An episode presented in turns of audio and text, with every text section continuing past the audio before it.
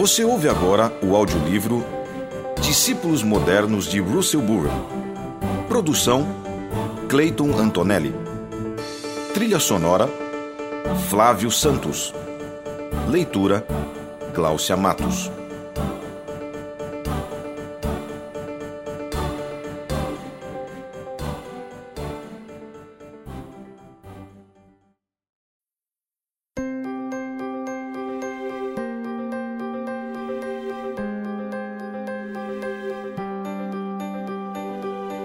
Capítulo 1 A Grande Comissão Seguiram os onze discípulos para Galiléia, para o monte que Jesus lhes designara. E quando viram, o adoraram, mas alguns duvidaram. Jesus, aproximando-se, lhes falou, dizendo: Toda a autoridade me foi dada no céu e na terra. Ide, portanto, fazei discípulos de todas as nações, batizando-os em nome do Pai e do Filho e do Espírito Santo, ensinando-os a guardar todas as coisas que vos tenho ordenado. E eis que estou convosco todos os dias até a consumação do século. Assim terminou a jornada terrestre de Nosso Senhor, de acordo com o relato de Mateus sobre sua vida. Inerente a essa última declaração de Cristo está a comissão entregue a seus discípulos. Aqui, Jesus prepara o terreno para tudo o que ainda está para acontecer com a igreja infante que ele estabeleceu. A grande comissão permanece como a carta magna da igreja cristã, a razão de sua existência. É chamada de a grande comissão por causa da magnitude do mandato. É totalmente abrangente. Frederick Brunner nota cinco todos que formam a grande comissão toda a autoridade, todas as nações, em nome de toda a Trindade, todas as coisas que vos tenho ordenado, estou convosco todos os dias. É o impressionante alcance desses todos que deu o merecido nome de grande a essa comissão. A cena na encosta da montanha lembra uma cena similar ocorrida cerca de 15 séculos antes quando Jeová reuniu como nação, no Monte Sinai, os recém-libertados escravos. Lá, Deus falou e comissionou Israel para ser seu povo e ouvir sua lei. Agora, Jesus está prestes a comissionar o novo Israel. Na montanha da comissão, o Jesus ressuscitado aparece aos discípulos, assim como Mateus registrou que ele aparecera às mulheres não necessariamente para provar que ressuscitou, mas com o propósito de revelar que sua condição de ressuscitado lhe dá autoridade para emitir a comissão. O fato de que Jesus ressuscitou dos mortos dá uma força tremenda à comissão que ele está prestes a comunicar a seus incrédulos discípulos. Incrédulos e a Grande Comissão. Essa nova visão de Jesus com autoridade, leva os discípulos a se inclinarem em adoração a ele. Contudo, é impressionante o fato de Mateus 28, 17 indicar que ainda havia alguns incrédulos entre esses discípulos. Nem todos estavam prontos para adorar. Obviamente, não foi só Tomé que duvidou da ressurreição do Senhor. Outros dos onze ainda duvidavam no dia em que a grande comissão foi dada. Porém, sua dúvida não evitou que Jesus a compartilhasse com eles. Na verdade, o texto chega a indicar que a comissão foi dada para discípulos incrédulos. Alguns de nós, que ainda temos algumas dúvidas sobre Jesus, hoje somos enviados a fazer discípulos. Ao obedecermos a ordem, as dúvidas se dissiparão. Aqui, talvez indiretamente, Jesus está sugerindo que a melhor maneira de remover a dúvida é estarmos ocupados em fazer discípulos.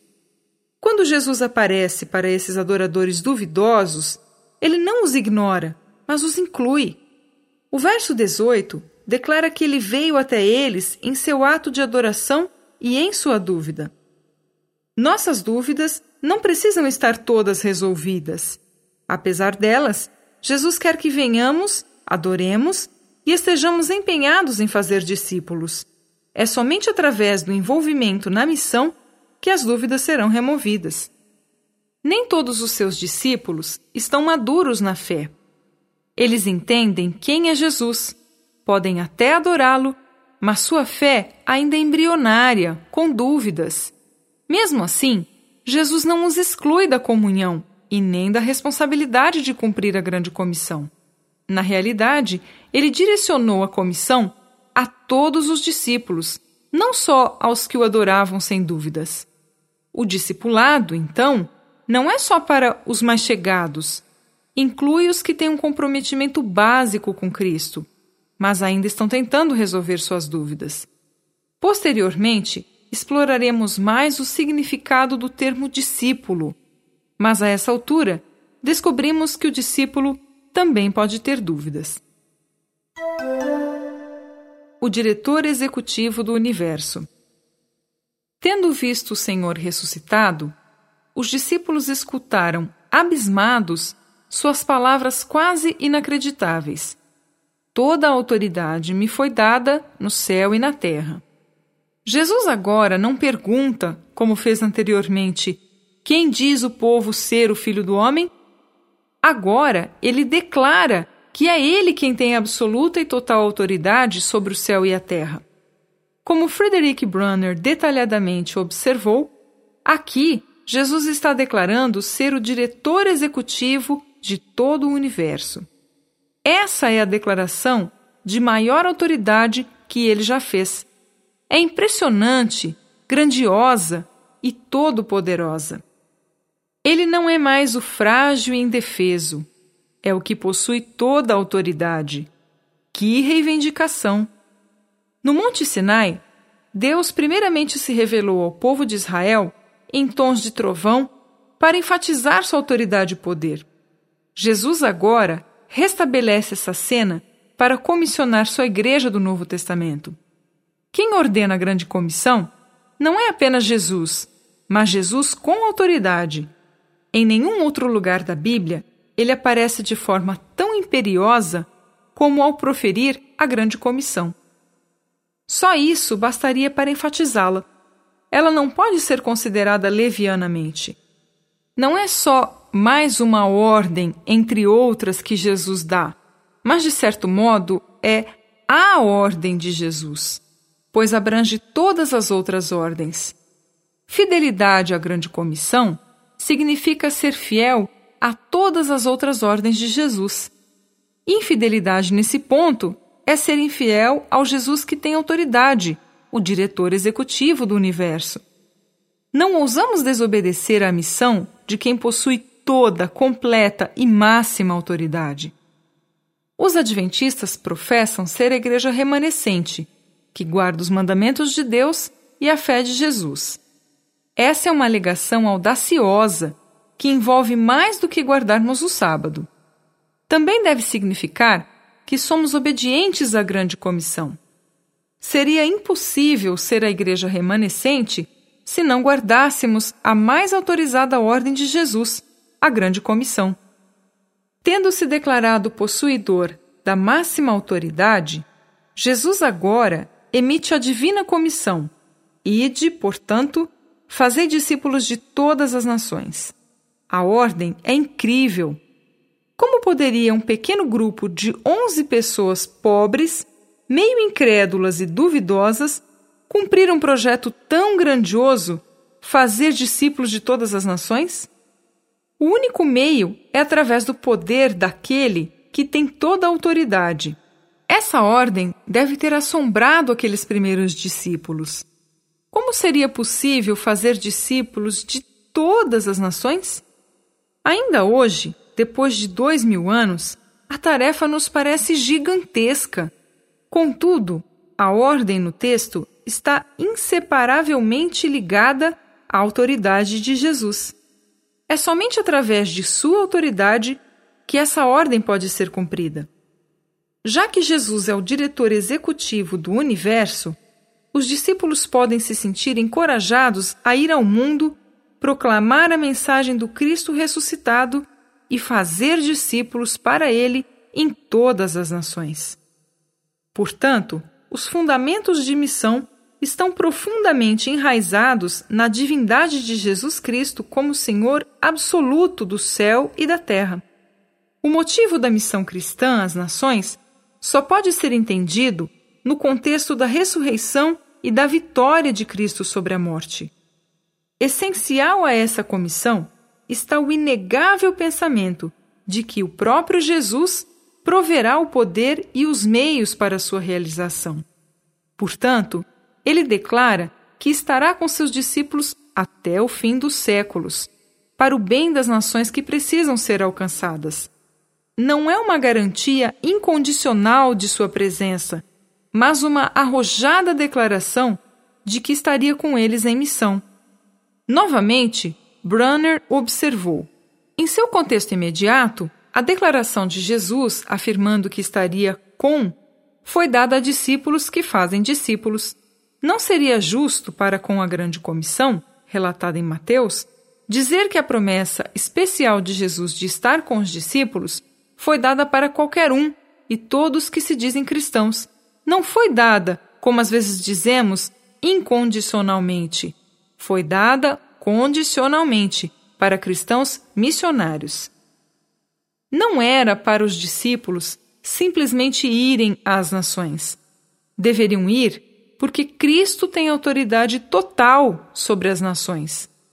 Portanto, eles não devem sair para essa missão sem a presença daquele que tem toda a autoridade. Inerente ao chamado da grande comissão está a promessa do Espírito, que deve se manifestar completamente no Pentecostes. Sinais e maravilhas como sinais de autenticidade. Assim como os outros escritores dos evangelhos sinópticos apresentam a grande comissão no final de seus livros, encontramos uma ênfase ainda maior da presença do Espírito Santo com os discípulos ao cumprirem a missão. No Evangelho de Marcos, Jesus repreende os discípulos incrédulos e então os comissiona a pregar as boas novas a toda criatura. Em vez de afirmar que ele tem toda a autoridade, como citado no Evangelho de Mateus, Marcos escreve que Jesus declarou que os discípulos teriam um ministério de autoridade que seria autenticado pelos sinais que os acompanhariam. Inerente ao relato de Marcos está a mesma presença de Jesus com os discípulos, capacitando-os a cumprir a missão através de seu poder, não através do poder humano. Nós, adventistas, parecemos temer um pouco a existência de sinais e maravilhas. Estamos bem cientes de que o diabo pode operar falsificações nessa área. Contudo, não podemos ignorar que milagres, sinais e maravilhas acompanharão a pregação da palavra de Deus. Jesus deixou isso claro no Evangelho de Marcos. Ellen White também afirma que sinais e maravilhas se tornarão a ordem do dia quando a chuva serôdia for derramada sobre o povo de Deus. Embora não devamos depender somente de milagres, devemos tomar cuidado em não ignorar a presença deles como autenticação da obra do Espírito Santo na Igreja de Deus. Não é uma questão de retidão de doutrina versus sinais e maravilhas. Se tivermos todas as doutrinas certas e não tivermos o Espírito, então, o Adventismo não é a verdadeira Igreja de Jesus. Igrejas com sinais e maravilhas, mas com doutrinas erradas, também não são a Igreja verdadeira. O que autentica a verdadeira Igreja é a presença de sinais, maravilhas e o poder do Espírito com doutrinas bíblicas corretas. Como Igreja, precisamos experimentar as duas coisas. O relato de Lucas também contém a promessa Eis que envio sobre vós a promessa de meu Pai. Permanecei, pois, na cidade, até que do alto sejais revestidos de poder. Cada um dos evangelhos sinópticos relata o mesmo pensamento como sendo inerente à grande comissão, o poder do Espírito Santo para capacitar a realização da missão do Senhor ressurreto. Na verdade, o poder do Espírito era tão essencial à realização dessa missão que Jesus pediu que os discípulos esperassem até que recebessem esse poder antes que pudessem ir às nações em sua autoridade. O princípio organizador da Igreja do Novo Testamento. A ordem aqui é bem diferente daquela dada a Israel. Israel recebeu a comissão de criar uma comunidade atenciosa que refletisse o Deus verdadeiro. A nação foi posta na encruzilhada das civilizações, de onde atrairia outros povos para que esses aprendessem do Deus verdadeiro. Em contraste a isso, Cristo dá a comissão ao novo Israel para ir a todas as nações. Isso revela uma principal diferença de missão entre Israel e a Igreja. A Igreja de Jesus não deveria ser organizada com base no modelo do Antigo Testamento, mas numa ordem nova. Deveria ser organizada para o bem do cumprimento da missão de Cristo, que é fazer discípulos de todas as nações. As igrejas da Grande Comissão devem estar seguras de que têm uma organização aperfeiçoada para cumprir essa missão. Isso exige avaliação contínua, porque muitas vezes o que inicialmente beneficiou a missão, tempos depois, pode não ser útil. Atualmente, muitas igrejas oferecem programas realizados na própria igreja e esperam que o povo seja atraído para receber instruções. Isso é um modelo do Antigo Testamento. A igreja não deveria meramente ser a comunidade reunida, posicionada como testemunha de Cristo. Jesus, com autoridade, disse à igreja: Ide. Somente quando ela se dispersar, como sal, impregnando o mundo, é que realmente mostrará ser a igreja da grande comissão. A maioria das igrejas adventistas entende muito bem como operar a igreja reunida, mas pouco faz para ensinar os membros a serem a igreja dispersada. Entendemos a imagem de fortaleza aplicada à igreja, mas falhamos em entender sua imagem de sal. Isso não significa descartar a primeira imagem, mas só isso não basta. Precisamos ser a igreja espalhada pelo mundo. Geralmente, convidamos amigos para reuniões evangelísticas e outras atividades da igreja local. Isso é bom, mas não é o quadro completo que Jesus nos deu. A igreja não é o prédio, é o povo. Portanto, onde as pessoas da igreja estiverem, aí estará a igreja. Na segunda-feira, a igreja pode funcionar no escritório, na fábrica ou no clube de saúde. Quando os membros interagem com o mundo em seus negócios e lazer, eles estão sendo a igreja espalhada. Igrejas da Grande Comissão terão que ensinar seus membros a serem igrejas no trabalho e no lazer. Durante muito tempo, temos divorciado nosso trabalho e lazer da área da igreja. É hora de integrá-los novamente. Não mais estamos sob o modelo do Antigo Testamento não podemos esperar que as pessoas venham até nós. A ordem de Jesus é radicalmente diferente. Somos enviados ao mundo para fazer discípulos. Atualmente, as igrejas estão mais baseadas no paradigma do Antigo Testamento do que no modelo da Grande Comissão.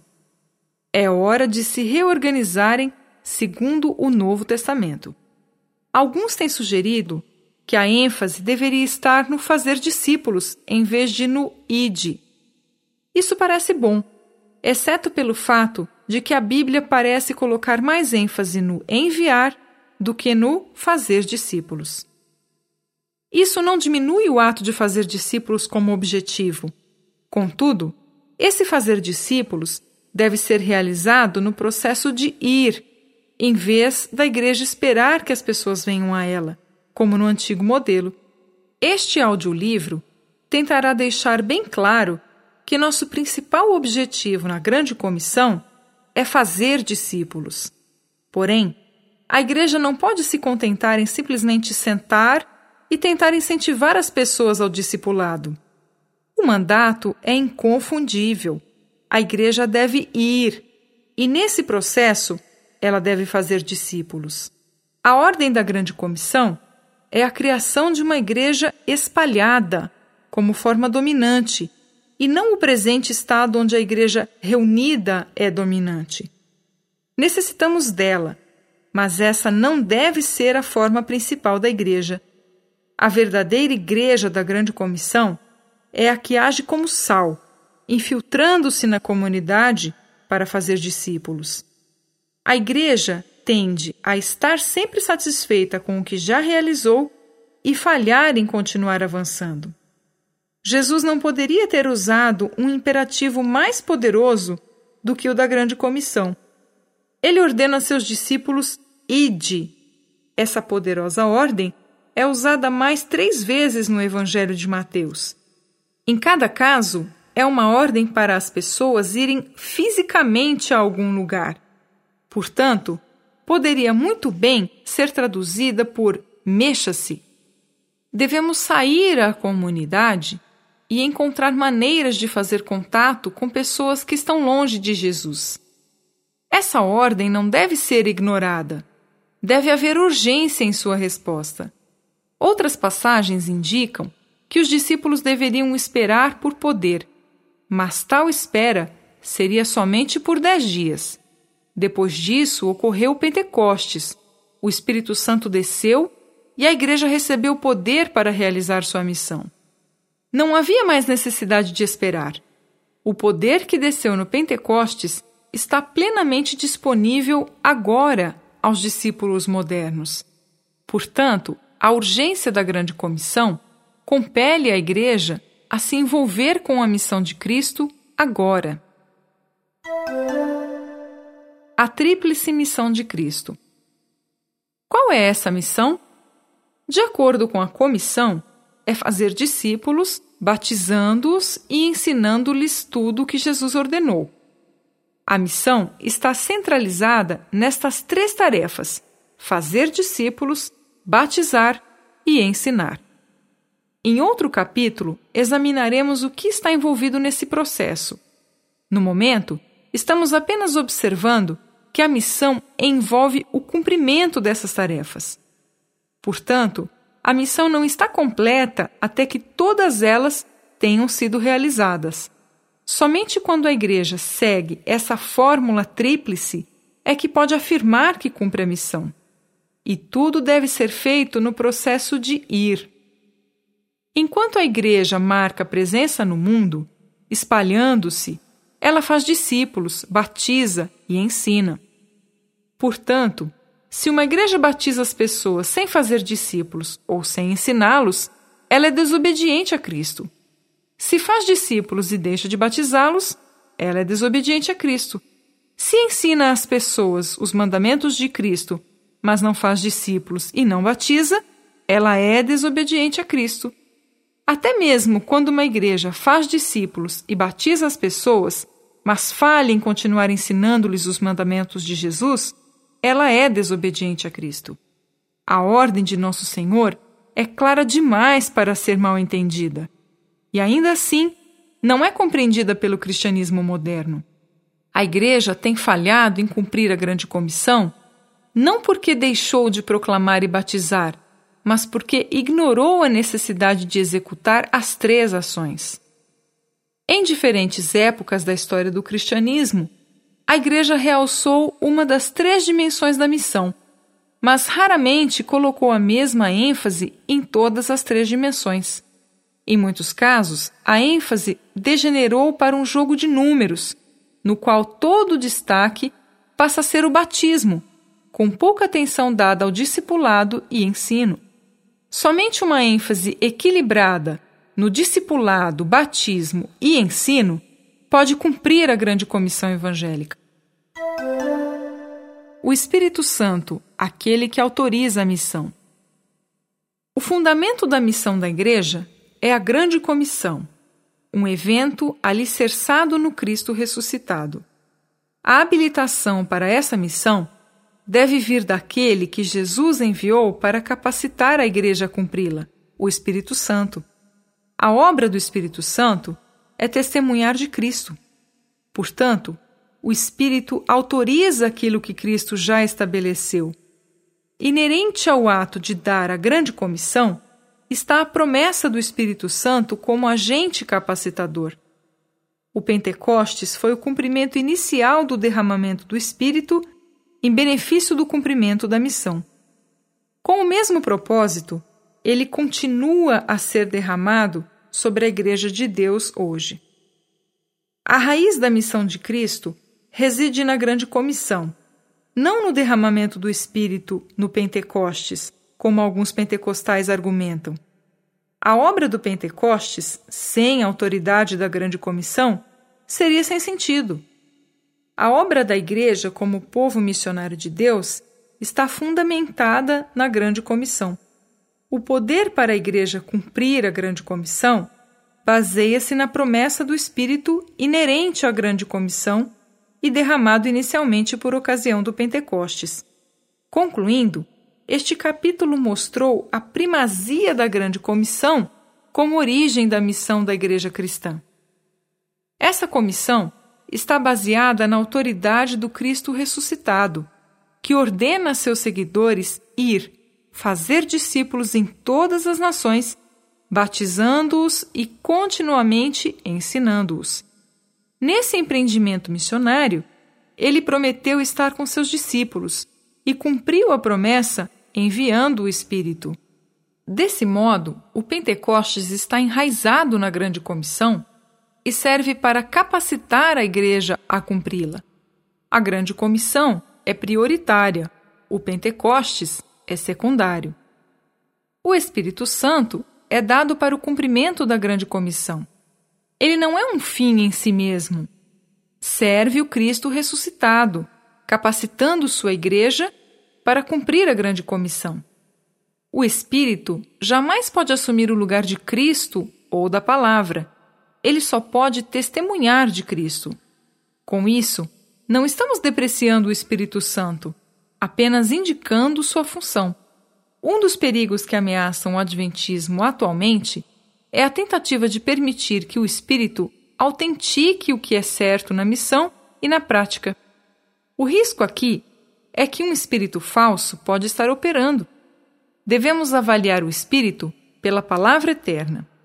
Somente quando sujeitamos nossa teologia e prática ao teste da palavra revelada é que podemos estar seguros. Quando o Espírito é autenticado pela Palavra de Deus, ele pode capacitar a Igreja a cumprir a missão de Cristo, como retratada na Grande Comissão. A verdadeira Igreja de Jesus hoje deve ser uma Igreja da Grande Comissão, uma que seja sincera em relação ao cumprimento da missão. Se a Igreja origina-se na Grande Comissão, sua vida e prática devem girar em torno do cumprimento dessa comissão, como razão para sua existência. É nessa base que a Igreja de Jesus hoje deve se tornar o verdadeiro povo missionário de Deus para o bem das nações.